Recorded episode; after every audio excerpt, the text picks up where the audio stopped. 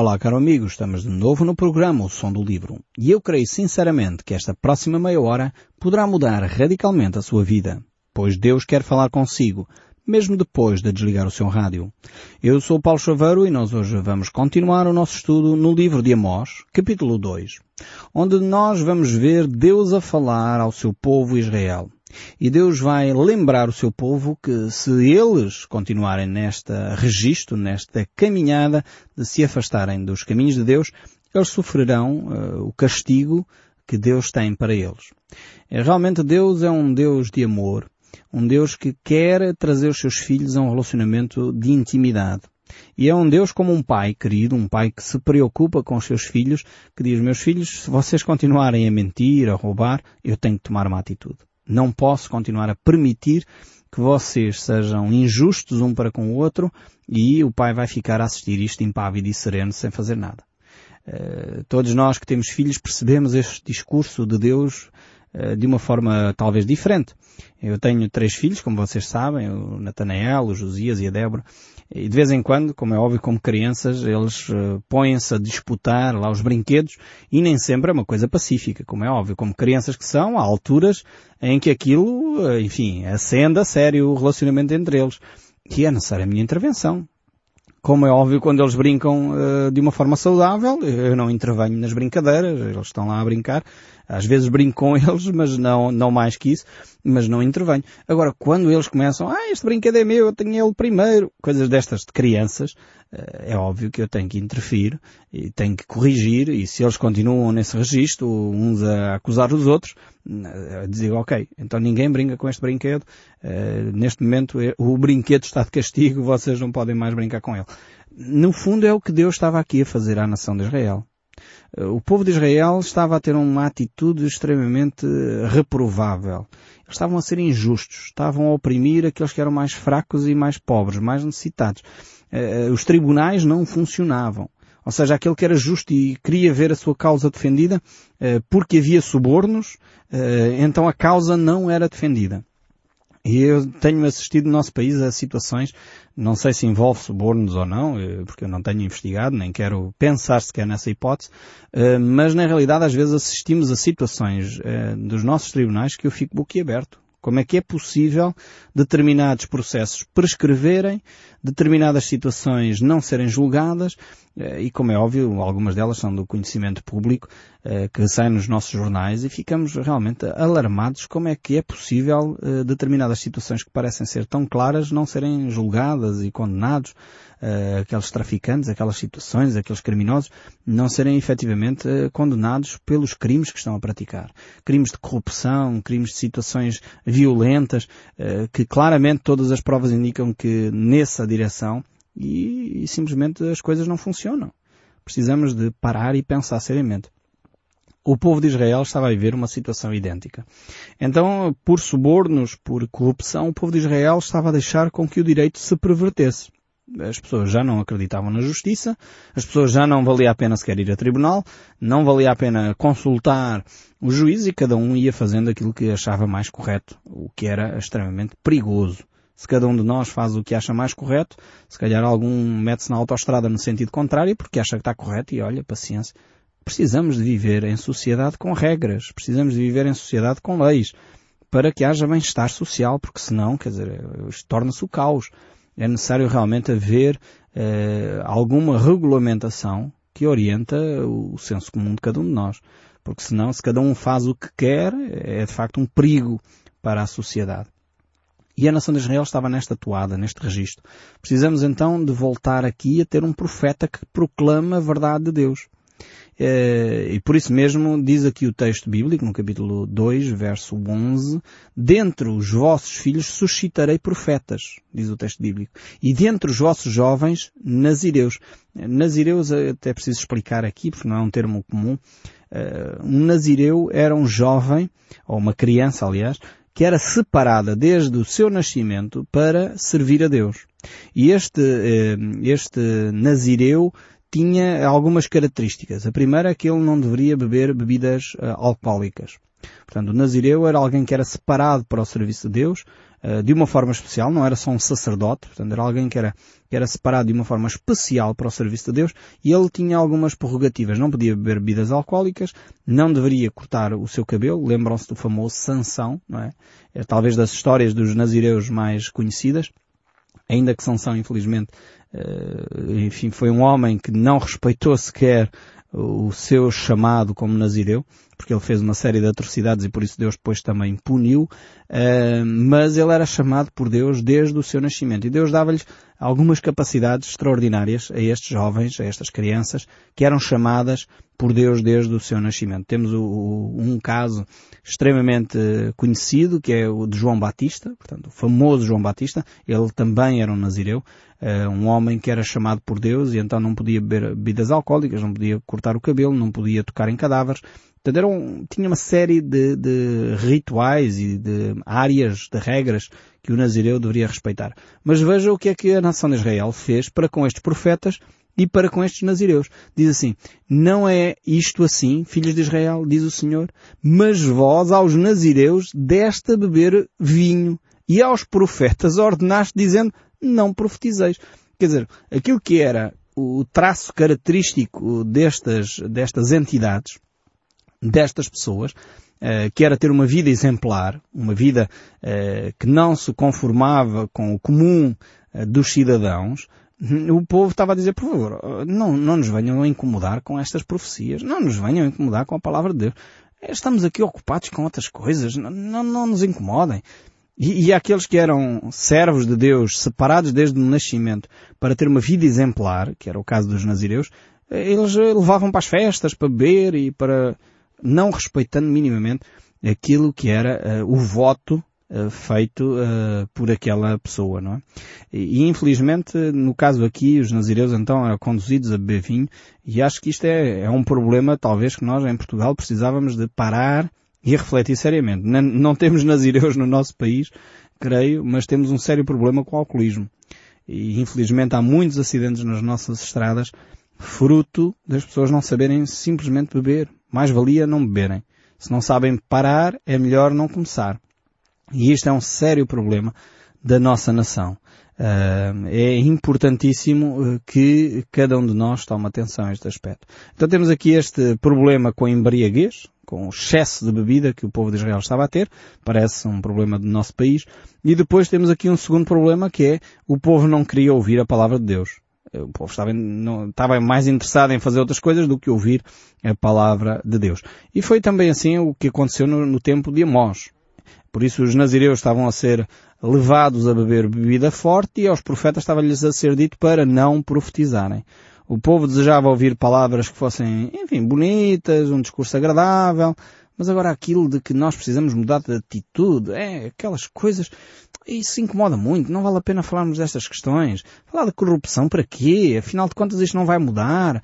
Falar de, de, de uma honestidade, mas para quê que vamos ser honestos? Afinal toda a gente rouba, porque é que... Compreendem? Era esta a mensagem que Amós precisava trazer àquele povo.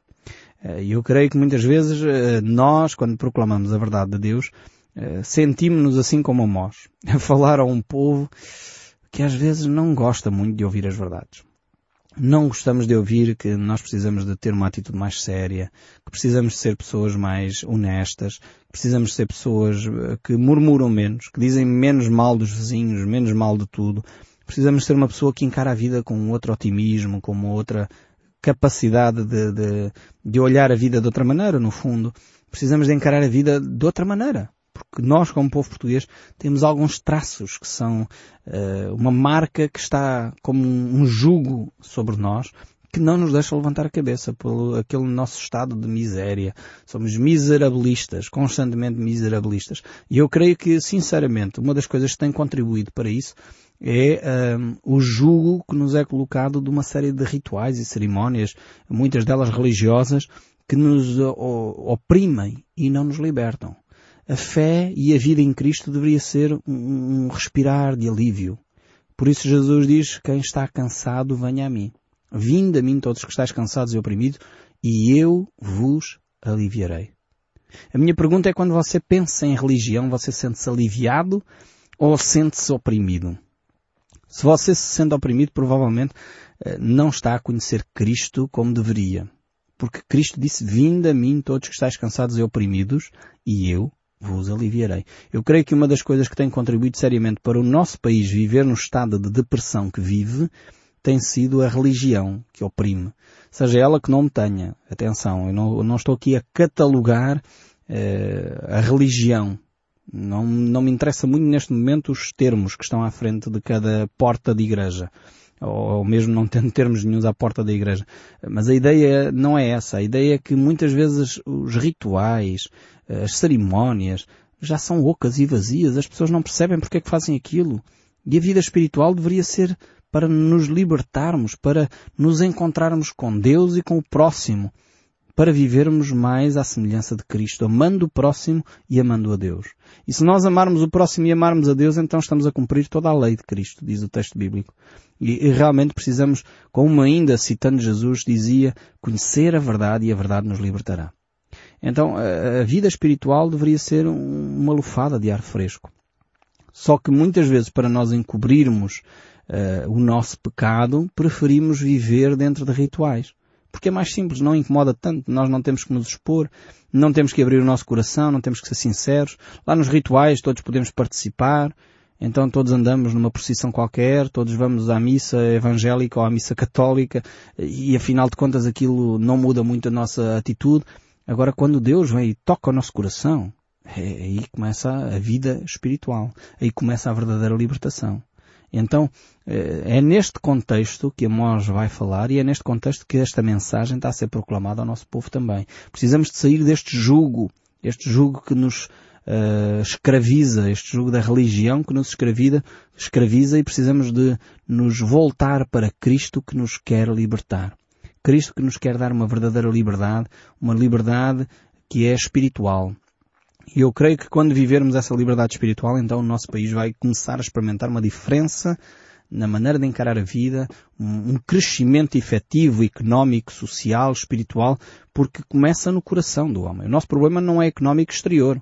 O problema exterior, creio eu, que ocorre porque no coração do homem, no coração de cada um de nós, está um egoísmo tremendo, que eu só penso mais em mim e por isso eu quero ficar com tudo. Os fundos vêm do estrangeiro e eu fico com tudo para mim. E não distribuo para os outros, para o bem-estar social, para o bem-estar coletivo. E como eu quero mais para mim do que para os outros, prejudico aquele que está ao meu redor. E este é um princípio, parece muito simplista, não é? Mas é assim que funciona, infelizmente, as coisas no nosso país e por isso não temos desenvolvido como deveríamos. Porque nós pensamos mais em nós do que no coletivo. Mais no eu do que no nós. E quando nós eh, dermos esse passo, todos, quando o eu isolado começar a dar esse passo de olhar para fora de si próprio, então as coisas começam a ocorrer de uma forma natural.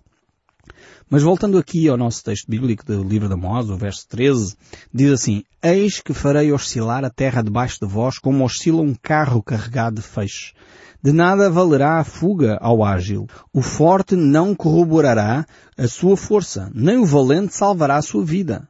O que maneja o arco não resistirá nem o ligeiro de pés se livrará, nem tão pouco. O que vai montado a cavalo salvará a sua vida, e o mais corajoso de entre os valentes fugirá naquele dia, diz o Senhor. Muitos hum, expositores das Escrituras creem que aqui realmente refere-se ao terremoto uh, que iria ocorrer dois anos mais tarde, uh, deste período em que Amós uh, profetiza. Aqui temos várias referências ao facto da terra ser abalada e diante de um terremoto não há coragem nenhuma que, que prevaleça realmente e nem o ágil uh, escapa a um terremoto. Uh, por mais ágil que a pessoa seja, uh, de facto, quando o chão falta debaixo dos pés, a coisa é terrível. mas ao mesmo tempo poderíamos pensar que aqui não só, e pegando nesta imagem do terremoto físico, que Amós está a referir aqui, eu creio que poderíamos pensar também num terremoto moral, um terremoto que tem repercussões nacionais quando é um, atacado, no fundo, a alma de um povo. E eu creio que quando nós pensamos neste tipo de terremoto, é, é aquele que realmente destrói uma nação. É aquele que faz tirar o chão debaixo dos pés. É, por isso, a palavra de Deus nos diz, bem-aventurado é o povo cujo Deus é Senhor. E muitas nações uh, têm perdido o chão debaixo dos pés exatamente porque deixam de lado uh, esta perspectiva espiritual da vida. Nós temos visto ao longo da história, e talvez seria bom tirarmos lições da história, temos visto grandes impérios a serem uh, destruídos e a desaparecer completamente. Só encontramos as suas ruínas muitos séculos depois, exatamente porque houve um terremoto na área onde não deveria haver. Houve um terremoto na moral da nação. Houve um terremoto nos princípios éticos do povo. E onde acontece esse terremoto há uma destruição completa de uma nação. Nós olhamos para uma Grécia antiga, para uma Roma, ficamos espantados como é que um império daqueles uh, se autodestrói. E autodestruiu quando a imoralidade uh, começou a ser uma praga. Quando já não havia respeito pelo próximo. Quando homens e mulheres eram partilhados como mercadoria porque simplesmente queriam satisfazer os seus prazeres sexuais. E na realidade as coisas estão a acontecer na nossa velha Europa desta maneira.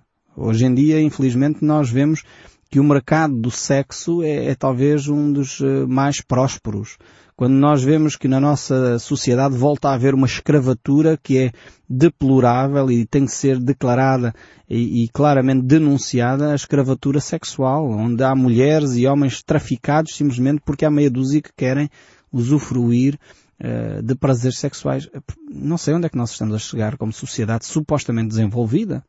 Voltamos à escravatura. Eu não percebo como. Quando nós já percebemos que isso seria a coisa mais odionda que uma sociedade pode fazer. Estamos de volta à venda de mulheres simplesmente por causa de favores sexuais. É necessário denunciar estas práticas, é necessário não só denunciar, mas pôr um travão sério a isto.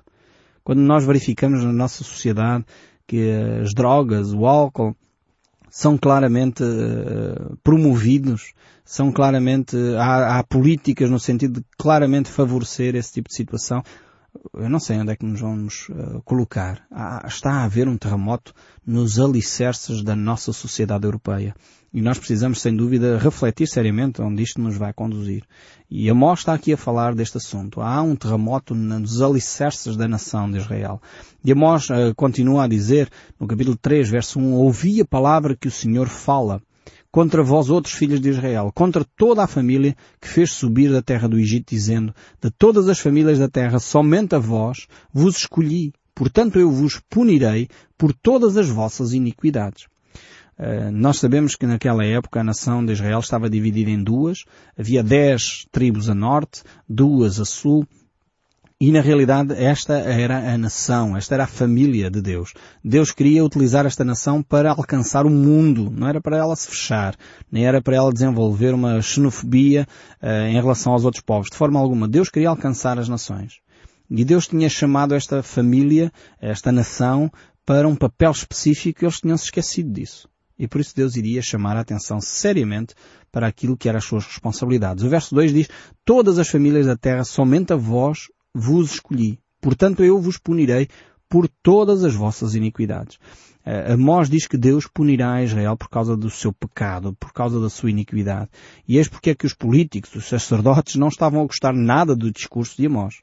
Uh, Amós tinha um discurso que era direto, sem rodeios, não usava aqui eufemismos, nem suavizava as palavras. Ele era um homem que era uh, rude, era simples, mas era um homem direto. Ele falava aquilo que era para ser dito. Ele dizia as coisas como tinham que ser claramente anunciadas. O povo estava-se a afastar de Deus e Deus iria agir de uma forma clara. E por isso mesmo, o facto de Deus ter escolhido a nação de Israel fazia deles então ainda pessoas mais responsáveis. Quanto mais o conhecimento de cada um de nós, mais responsabilidade a pessoa tem. E, este é um, um valor que é transversal a tudo. Uma pessoa que, que, conhece as leis tem mais responsabilidade do que aquele que não conhece. Ainda que o facto de não conhecer a lei não isenta a pessoa de, de, de a viver. Atenção. Mas uma pessoa que conhece tem muito mais responsabilidade. E Deus está a dizer isso à nação de Israel. E o verso 13 ainda diz, andarão dois juntos se não houver entre eles acordo? Que no fundo é uma pergunta de retórica que Deus faz. Uh, no sentido que Deus está a dizer, o povo tem que andar uh, em concordância com Deus. Deus uh, disse uma coisa e o povo tem que perceber se quer ou não quer isto. No fundo, a aliança que Deus havia estabelecido com o povo tinha sido um pacto de comum acordo. Quer dizer, Deus não impôs à nação de Israel uh, os padrões, uh, não, não impôs uh, os seus princípios. Deus diz, ok, é assim que eu gostaria, estão de acordo ou não estão de acordo? E o povo disse, sim, nós estamos de acordo, nós queremos seguir este caminho. E porque os dois estavam de acordo, Deus então manteve este padrão. E agora Deus diz, poderão efetivamente dois andar juntos se não estiverem de acordo? É óbvio que não. Ou o povo alinha outra vez, ou o povo relembra de onde caiu e volta a restabelecer esse pacto com Deus, ou então de facto há aqui qualquer coisa que tem que ser uh, transformada, alterada. O verso 4 diz, rugirá o leão no bosque sem que tenha presa, levantará o leãozinho no covil a sua voz, se nada tiver apanhado, e agora Deus vai fazer aqui uma série de reflexões com o povo de Israel. Veja, veja você aqui no verso 5. Que irá a ave no laço em terra se não houver armadilha para ela? Levantar-se-á o laço da terra sem que tenha apanhado alguma coisa? Tocar-se-á a trombeta na cidade sem que o povo se estremeça? Sucederá algum mal à cidade sem que o Senhor o tenha feito? Uh, veja bem como Deus agora está a fazer uma série de perguntas em que as respostas são claramente óbvias. Quer dizer, não se levanta uma armadilha se não se apanha um pássaro. Uh, não se faz isto se não aconteceu aquilo. Deus está a estabelecer aqui um princípio de causa e efeito. Uh, se as coisas ocorrem, ocorrem porque aconteceu alguma coisa prévia. E depois pergunta, será que haverá alguma situação que vai ocorrer na cidade de Jerusalém sem que Deus o permita, sem que seja feito, sem que seja a ação de Deus. E aqui entramos na questão da, da, da vontade de Deus. Talvez uma das coisas mais difíceis de nós compreendermos. E há um tempo atrás eu li um livro muito interessante que falava das três vontades de Deus. E isto ajudou-me a perceber uh, que há de facto três formas de Deus estar, uh, que é a sua vontade também, mas são três formas de Deus estar. Eh, chamou-se nesse livro as três vontades de Deus porque era a vontade permissiva de Deus, a vontade soberana de Deus e a vontade expressa de Deus. A vontade permissiva é aquela que uh, Deus permite que aconteça. Ou seja, Deus não quer, por exemplo, que a pessoa minta, que eu minta, que você minta, mas Deus permite que você minta. Ou seja, se você começar a dizer uma mentira, Deus não vai mandar um raio do céu e fulminá-lo naquele instante só porque Ele não quer que você minta. Nós sabemos todos que Deus não quer que, que nós mintamos. Mas, no entanto, Ele permite. Esta é a vontade permissiva de Deus. A vontade expressa de Deus é aquela que Ele declara na Sua palavra. Não dirás falsos testemunhos. Esta é a vontade expressa. E a vontade soberana é aquela que Deus declara e vai acontecer independentemente de nós gostarmos ou não gostarmos. Então, nesse sentido, aqui encontramos eh, também este aspecto da vontade de Deus. As coisas não ocorrem por acaso na vida de uma pessoa. Deus declara e Deus vai permitir ou vai simplesmente uh, agir porque é a sua vontade soberana, ou simplesmente é a vontade expressa de Deus. E cabe a cada um de nós uh, andar dentro da vontade expressa de Deus, viver dentro da vontade expressa de Deus e não dentro da vontade permissiva. Porque realmente Deus é muito bondoso para conosco e muitas vezes Ele permite coisas ainda que não é essa a sua vontade para nós. Saibamos nós fazer as boas opções para a nossa vida e dessa forma vivermos dentro da vontade de Deus para o nosso dia a dia. Que Deus continue a falar consigo mesmo depois de desligar o seu rádio. Que Deus o abençoe e até ao próximo programa.